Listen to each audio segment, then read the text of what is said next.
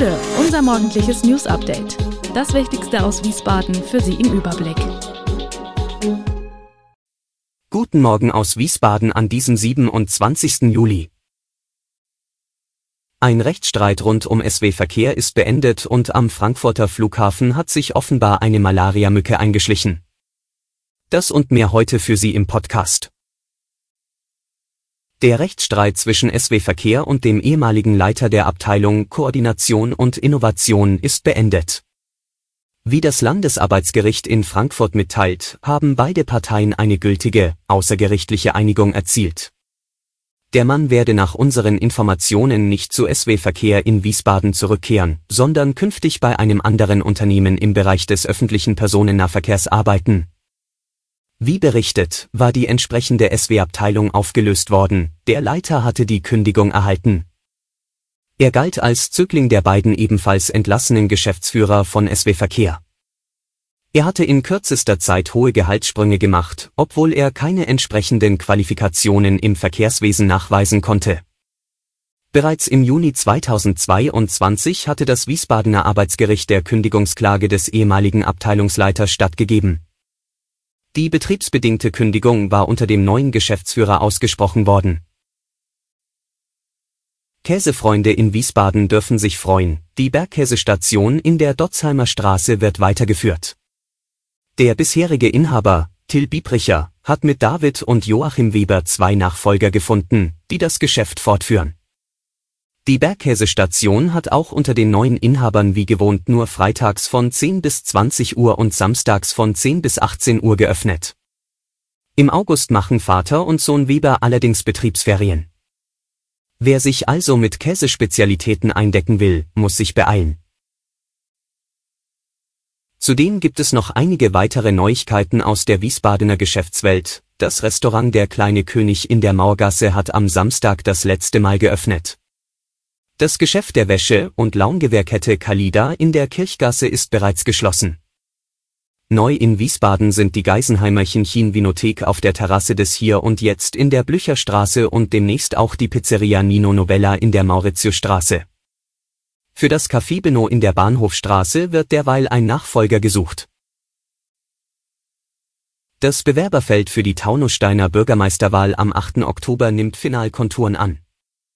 Es ist damit zu rechnen, dass auf dem Wahlzettel auch zwei Namen mit dem Zusatz parteilos stehen werden, Marion Weiland und Daniel Metzke. Die Hahnerin und der Niederlippbacher hatten in den vergangenen Wochen schon teils durch Präsenz im Internet und in der Stadt ihre jeweilige Kandidatur vorbereitet. Im Falle eines Wahlerfolges sehe Matzke seine Aufgabe darin, Brückenbauer zu sein zwischen Bürgern und Politikfunktionären.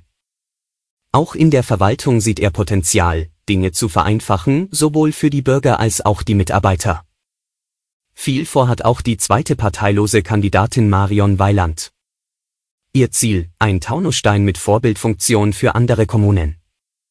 Dafür will die 45-Jährige unter anderem die breite Masse direkter einbinden, mit Bürgerentscheiden zu allen wesentlichen Belangen.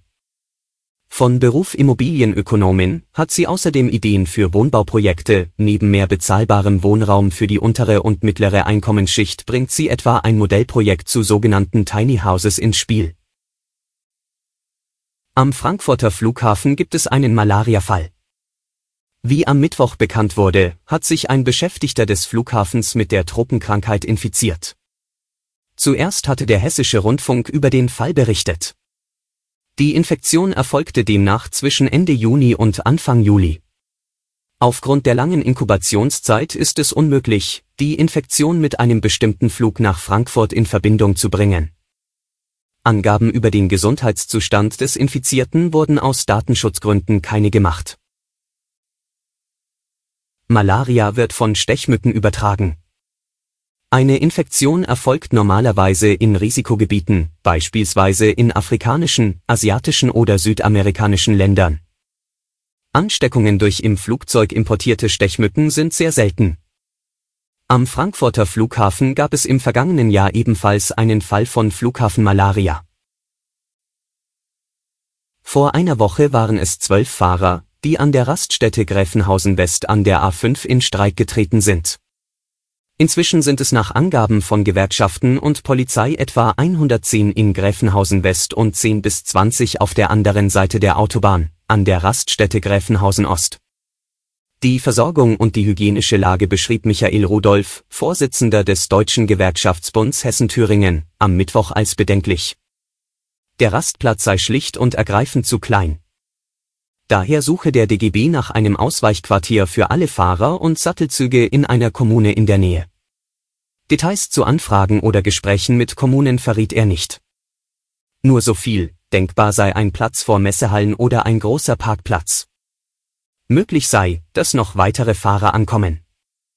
Der Rastplatz Gräfenhausen West ist mittlerweile für Lastwagen gesperrt, wie ein Schild an der A5 anzeigt. Auch die Polizei steht an der Raststätte und verweist Lkw-Fahrer auf andere Orte zum Rasten.